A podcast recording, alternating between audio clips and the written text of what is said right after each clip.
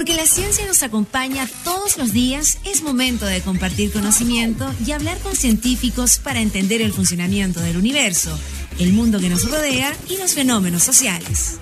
Salimos del laboratorio y nos vamos a la cafetería virtual de la UFRO para hablar todo sobre ciencia, investigación, tecnología e innovación. En Efecto Ciencia, el programa científico de la región de la Araucanía por la 89.3 UFRO Radio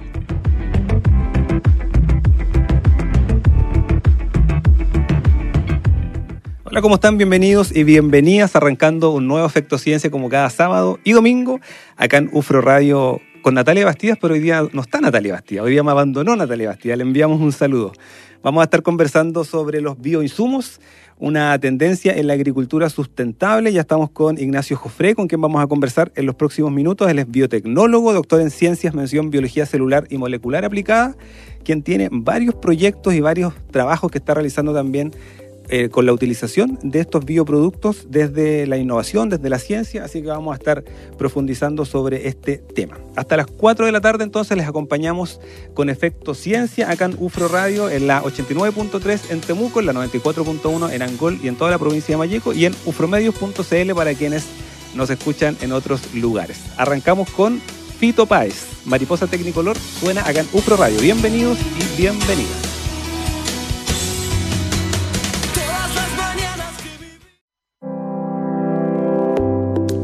3 de la tarde con 14 minutos, seguimos haciendo Efecto Ciencia acá en UFRO Radio. Y como les adelantaba vamos a hablar sobre estos bioinsumos, bioproductos, bioinoculantes, ahí Ignacio nos va a estar explicando un poco de qué se trata esta aplicación con el uso obviamente de microorganismos para poder ir avanzando en lo que es la agricultura sustentable. Vamos a conversar con el doctor Ignacio Jofré, ya está acá con nosotros, como les adelantaba, él es biotecnólogo, es doctor en biología celular y molecular aplicada, por la UFRO, pero también en doble graduación con la Universidad de Sao Paulo en Brasil. Hoy día es investigador postdoctoral del Departamento de Ciencias Químicas y Recursos Naturales de la Universidad de la Frontera. Específicamente trabaja en el Laboratorio de Conservación y Dinámica de Suelos Volcánicos. El currículum, Ignacio, es mucho más largo, pero ahí lo vamos a ir conversando. Bienvenido a Efecto Ciencia.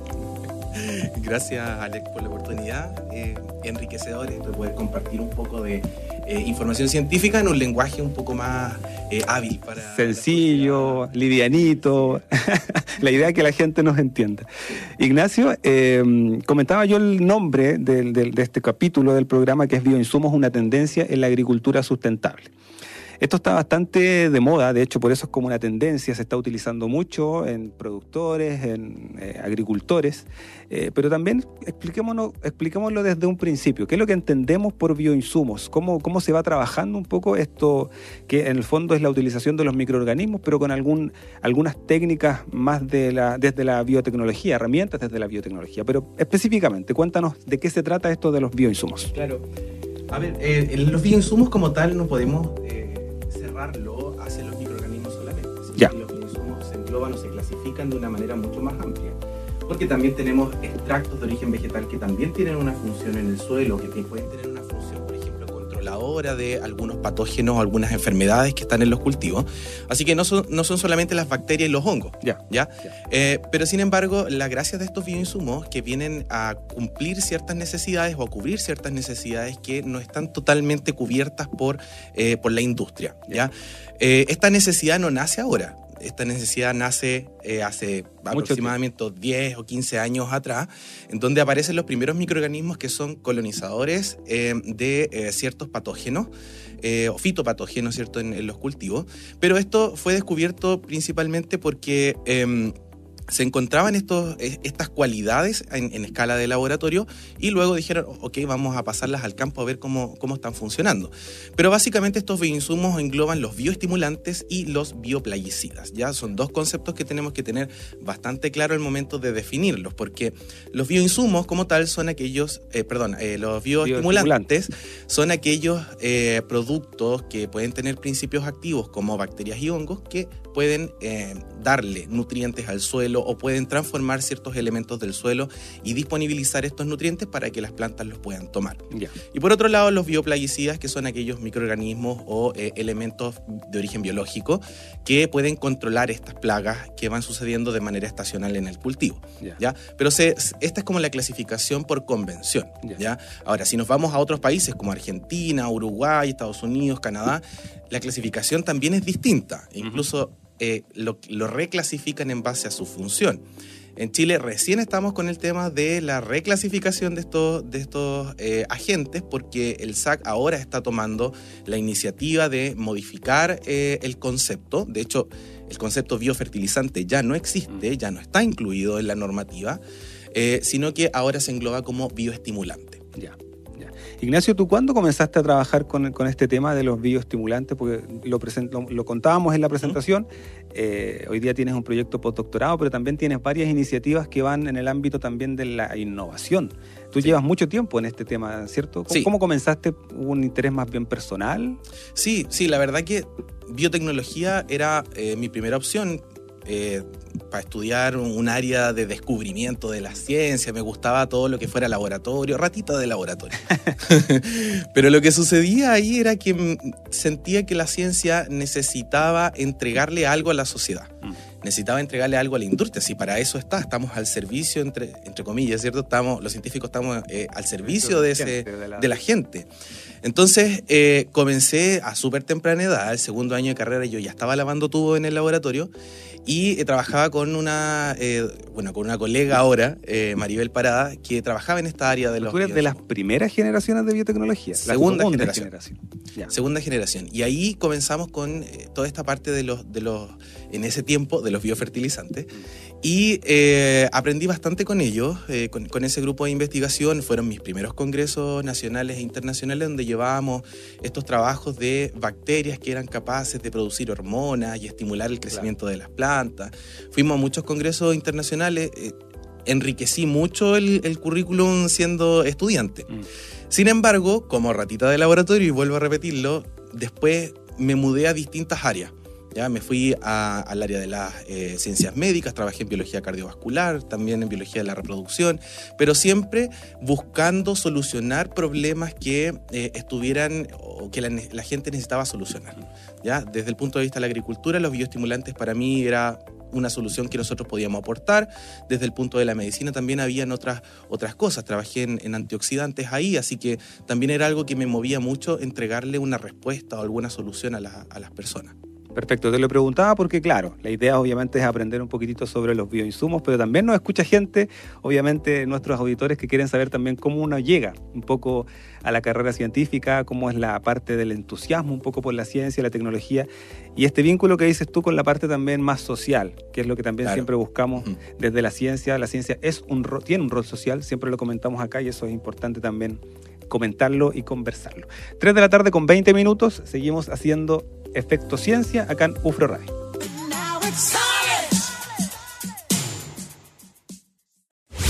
Estás escuchando Efecto Ciencia por la 89.3. UFRO Radio, la radio de la Universidad de la Frontera. 3 de la tarde con 24 minutos seguimos haciendo Efecto Ciencia. Hoy día acá en UFRO Radio estamos conversando sobre los bioinsumos, los bioestimulantes, ya no de los biofertilizantes como nos decía Ignacio, aprendiendo un poquitito más sobre este tema que como le habíamos puesto al programa es una tendencia hoy día en la agricultura sustentable.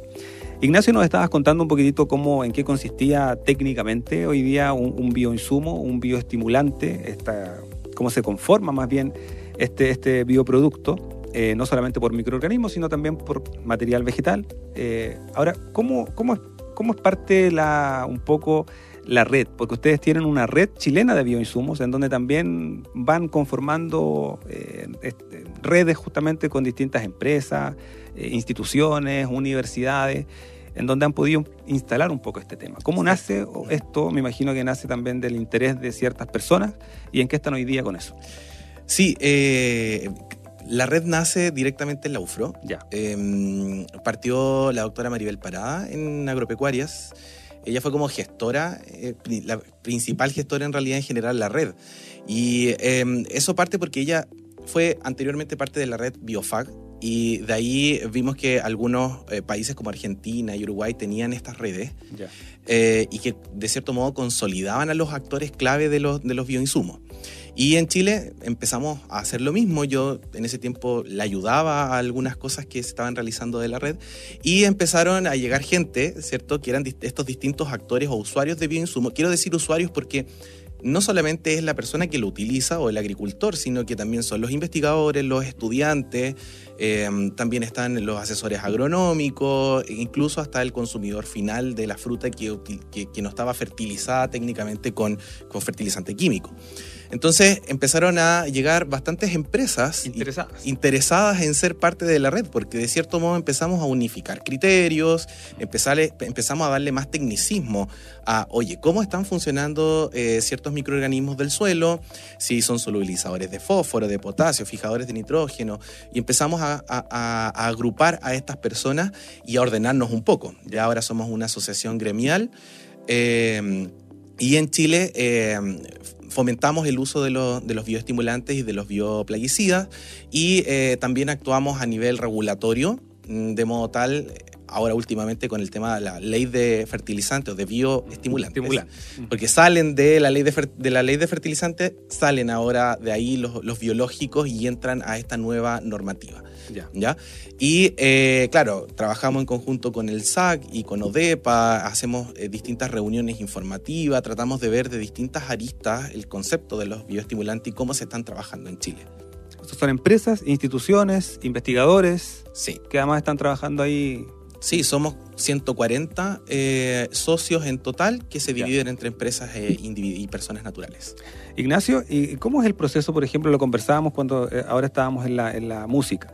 Eh, ¿Cómo es el proceso de conformación o de formación de un bioestimulante para alguien, por ejemplo, que esté interesado, con conocimientos, por supuesto, para llegar al mercado? Es un camino largo, pero tiene obviamente cierta, ciertos requisitos, cierta regulación. ¿Cómo se asegura a la población, al usuario, como dices tú, que efectivamente vamos a estar eh, utilizando un bioinsumo que efectivamente tiene lo que dice la etiqueta, que va a tener el efecto que dice la etiqueta? ¿Cómo es un poco esa regulación? Eh, es bastante largo el camino. Ya. Aquí aparece la famosa... Sí, porque te, te lo pregunto porque vendedores expertos en estos temas hay muchos. Es cierto. Y obviamente llegan a, ofrecer sus productos, el, el consum- el- el productor, el agricultor, eh, si bien tiene conocimiento, pero la verdad es que, ¿cómo, cómo le aseguramos esa calidad? En, en en otras palabras. Bueno, eh, ahí va a depender eh, cómo tú eh, creas o desarrollas este, este bioestimulante. Nos vamos a enfocar solamente en, los- Ya, en los los bioestimulantes. Por ejemplo, el caso de nosotros en nuestra empresa de base científico-tecnológica tiene una patente o una protección intelectual de, de una mezcla de microorganismos, pero que fueron rescatados de un suelo, por ejemplo, de un, de un bosque eh, nativo y que fueron seleccionados en base a sus funciones y se generó este consorcio y después fue probado eh, a nivel de eh, invernadero y después a nivel de campo.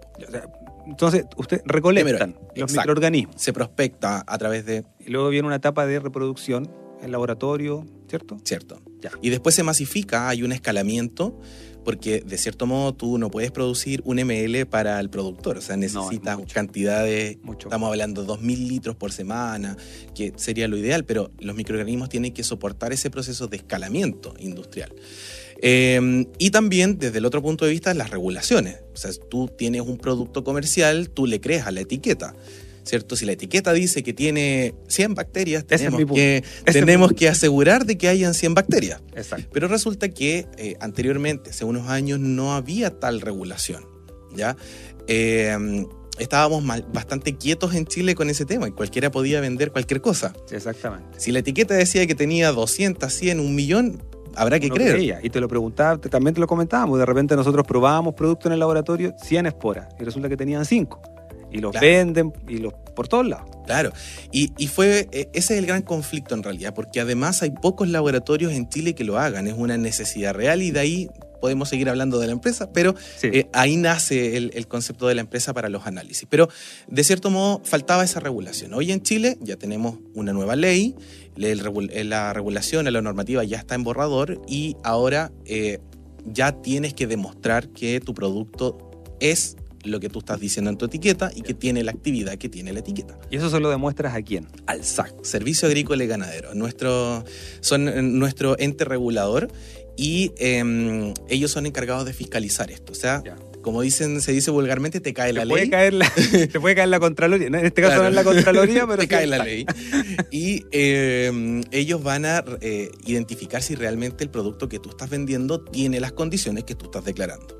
¿Ya? Perfecto. Y hay algo que ahí tenemos que siempre considerar, de que si tu producto, que es tu microorganismo, tu, digamos, principio activo, Ya. tiene una función bioplaguicida, tú no puedes registrarlo, o no puedes ser, eh, in- indicar que tu producto es un bioestimulante. ¿Ya? Son organismos vivos. Funcionan, pueden funcionar como bioestimulante o bioplaguicida. La verdad es que los microorganismos tienen funciones diferentes. Una misma bacteria puede tener múltiples funciones, Exacto. pero va a depender de la información científica que tú estés entregando Ya. para validar esa, esa actividad. Perfecto, ahí sí quedó clarito, clarito, clarito el procedimiento. Tú mencionaste rápidamente nuestra empresa, también quiero que conversemos un poquitito de eso porque tienes una iniciativa justamente que nace del- de una patente y que hoy día ha ido escalando hacia un emprendimiento con base científica que es Macros Lab, microbiología aplicada a cultivos, ¿cierto? Cierto que sí. Así que en el próximo bloque, Sí. Ignacio, seguimos conversando sobre este interesante tema acá en Efecto Ciencia esta tarde de día sábado. Efecto Ciencia. 3 de la tarde con 42 minutos, seguimos haciendo Efecto Ciencia acá en UFRO Radio. Estamos conversando sobre los bioinsumos, los bioestimulantes con el doctor Ignacio Jofré del Departamento de Ciencias Químicas y Recursos Naturales de la Universidad de la Frontera y lo vamos a decir también del Laboratorio de Conservación y Dinámica de Suelos Volcánicos de la Universidad de la Frontera. Ignacio, algo comentaste en el bloque anterior con respecto a, esta, a este emprendimiento de base científica que están trabajando hoy día, que además lleva poquito tiempo, que se llama Macros Lab Microbiología Aplicada a Cultivos. Cuéntanos Sí. un poquitito sobre este emprendimiento, en qué va, cómo están trabajando. Bueno, Macrops Lab aparece eh, eh, y nace directamente con dos columnas vertebrales. Es un bicho raro. A ver, ¿ya? El primero de ellos es porque eh, comenzamos con esta protección de un bioestimulante, de una formulación eh, de microorganismos que, que generan este mejoramiento de nutrientes en el suelo. Y tiene una segunda columna que es la prestación de servicios microbiológicos y esto aparece eh, técnicamente porque nos llegaban, bueno, no siempre en el laboratorio trabajábamos con muchas empresas y nos preguntaban, oye, ¿cómo puedo verificar que este bichito está en el suelo? O si cuánto tiempo lleva ahí, o si tengo algún patógeno.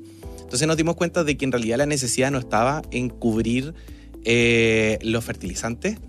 Sí es necesario, claramente, pero también, pero una- también había otra necesidad. Claro, había una necesidad inmediata y esa necesidad inmediata eran prestar ese tipo de servicio con personas que eh, analíticamente tuvieran la expertise de ser...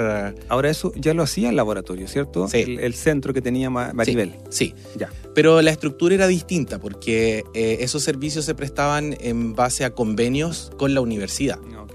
Ya ahora toda esta parte de servicios de la empresa se hace fuera de la universidad, claramente. Ya. Y eh, esta, eh, esta columna de, eh, de los eh, bioestimulantes, claro, nace a través de una patente, o sea, de, un- de una propiedad intelectual, y luego se genera este escalamiento industrial.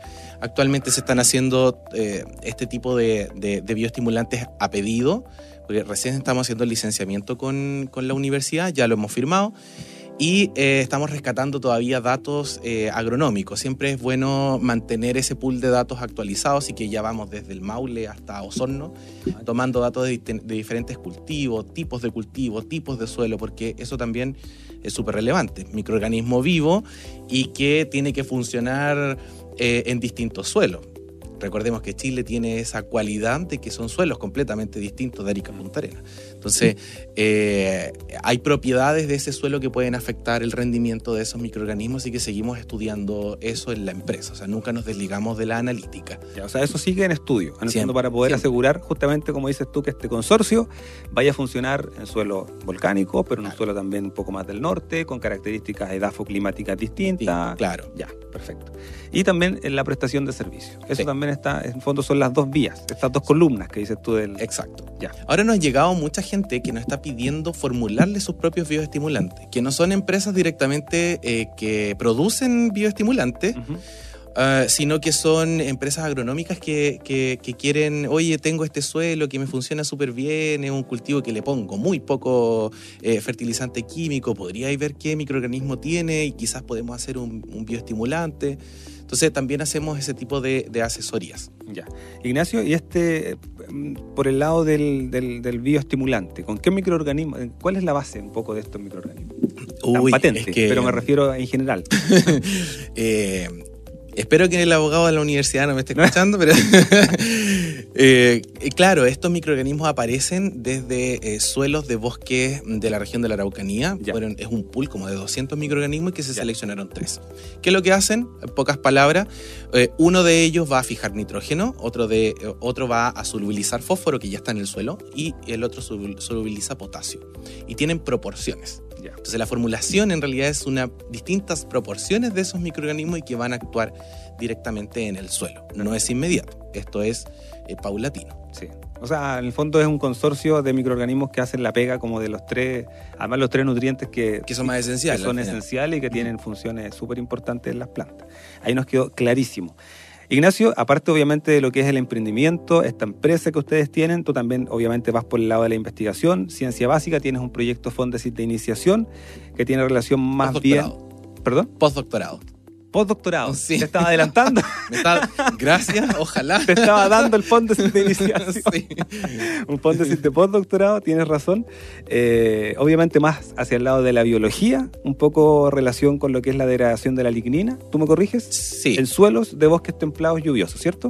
Cierto. Es, eh, bueno, eh, ah, ya estuvimos hablando de la innovación y que las bacterias tienen este poder de, de, incorporar nutrientes, pero también nosotros como investigadores estamos descubriendo nuevos mecanismos de acción que están ocurriendo en esos suelos. Y yo trabajo específicamente en suelos de Tolhuaca y Nahuel Buta y estoy eh, eh, viendo la capacidad o cualidad que tienen ciertos microorganismos de generar o apoyar ciclos biogeoquímicos. Biogeoquímico viene de vida, ¿cierto? Y procesos químicos del suelo en transformación de elementos. Mm. Específicamente yo trabajo en manganeso, que es un elemento también importante para los organismos vivos, ¿ya? Y em, la literatura señala que estos microorganismos producen esta oxidación del manganeso, pero a través de una enzima. Lo que yo, ya estos resultados son los últimos que han salido, eh, eh, vimos que em, estos microorganismos producen un mecanismo alterno, que es secundario, a través de las especies reactivas del oxígeno, que no son una enzima, sino que es un subproducto de la respiración. Cuando dicen, por ejemplo, que eh, que, por ejemplo, enfermedades cardíacas tienen relación con el estrés oxidativo, bueno, las bacterias también producen estrés oxidativo. Y oxidan este tipo de elementos. Y estas especies radicalarias o agentes oxidantes también van a la lignina, la materia orgánica, la oxidan y la degradan. Entonces va por ese lado la investigación básica que hacemos. Perfecto. Vamos a seguir conversando con el doctor Ignacio Jofré en el próximo bloque, también con algunas proyecciones de este interesante trabajo que están desarrollando por el lado de la ciencia, la investigación, la innovación y el emprendimiento con base científica. Seguimos hasta las 4 de la tarde haciendo Efecto Ciencia acá en UFRO Radio. Estás escuchando Efecto Ciencia por la 89.3. UFRO Radio, la radio de la Universidad de la Frontera. 3 de la tarde con 52 minutos pasó volando el programa Ignacio como todos los sábados acá en UFRO Radio. Eh, para finalizar un poquitito, conversar en qué está también hoy día el Laboratorio de Conservación y Dinámica de Suelos Volcánicos. Hemos hablado justamente sobre este tema de los bioinsumos, los bioestimulantes, tus líneas de investigación. Esta empresa con base científica basada básicamente en microbiología, pero también el laboratorio hace más cosas, ¿cierto? Sí. Hace muchas más cosas. conversemos un poquitito. Conversemos de eso un poquito. Bueno, el laboratorio eh, trabaja de forma amplia en distintas áreas de investigación, siempre relacionadas con el suelo. Actualmente tenemos un proyecto Anillo, que es sobre incendios forestales, en donde este grupo multidisciplinario eh, ve el efecto de los fuegos a través de unas cronosecuencias y determina, eh, por ejemplo, la, la, recuperación de nutrientes del suelo, pero no solamente desde el punto de vista químico, sino que también hidrológico y biológico. Por otro lado, tenemos también un proyecto INACH que recientemente fue adjudicado con Carolina y estamos también evaluando algunos eh, efectos de em, el retroceso de los glaciares en las zonas antárticas y también viéndolo de un punto de vista eh, microbiológico y también funcional. Ese proyecto es de la doctora Carolina Merino. Sí, del de grupo. la Carolina Merino. Y, ¿Han ido a la Antártida? Eh, ella, ellos ella- sí. ¿Ella fue? Ella sí, ya eh, hay dos proyectos antárticos. an- No, dos años anteriores ya habían ido. Ido, Sí, Ya. me toca a mí ahora. No sé, ¿Vas voy a ir? sufrir. Sí, voy. ¿Ahora en el verano? Voy ahora en el verano. Ah, no sé si voy a sufrir o no, pero es mi primera vez, así que. Y em, por último, ya estamos con un proyecto FONDEF sobre un mecanismo muy distinto a lo que hoy día en el mercado está en los bioestimulantes, así que Ya. también ahí no puedo hablar mucho porque hay convenio de confidencialidad, pero típico de los científicos. pero hay muchos proyectos, Sí. muchas líneas de investigación también eh, en un grupo que está encabezado por el doctor Francisco Matus, a quien también le enviamos un saludo, del Departamento de Ciencias Químicas y Recursos Naturales, donde ustedes obviamente están ahí vinculados con distintos proyectos y líneas de investigación que están trabajando desde el Departamento de Ciencias Químicas y Recursos Naturales de la UFRO. Ignacio, muchas, muchas gracias por cómo lo pasaste, por venir hoy. Lo pasé súper bien, me encanta este tipo de, de actividades porque permiten un poco salir de ese lenguaje tan Sí. complejo de los científicos. y explicarlo más en fácil. Súper bien. muchas gracias. Vamos a despedirnos en el próximo bloque, nos queda un ratito todavía acá en Efecto Ciencia. Efecto Ciencia. Con Dua Lipa, entonces vamos a cerrar el programa. Buena música. Hoy día Víctor Contreras. Ah, Natalia nos estaba diciendo que está muy buena la música esta tarde acá en Radio. Y ya nos alcanzó la hora, como cada fin de semana nos tenemos que despedir de este capítulo de Efecto Ciencia. Hoy día acá en Radio les invitamos para que nos acompañe el próximo sábado desde las 3 de la tarde, el próximo domingo también desde las 9 de la mañana para seguir haciendo Efecto Ciencia acá en Ufro Radio. Recuerden que este programa está disponible en ufromedios.cl, tienen que dirigirse ahí a la sección On Demand y están todos los programas de Ufro Radio para que los puedan escuchar a la hora que ustedes puedan. Están siempre disponibles y también en todas las plataformas de podcast, en Spotify, en Google Podcast y en Apple Podcast. Ahí nos busca como Efecto Ciencia y están también todos los programas disponibles para ustedes. Ya, nos vemos el próximo fin de semana para comenzar otro Efecto Ciencia acá en UFRO Radio. Que tengan un muy, muy buen fin de semana. Chao, chao.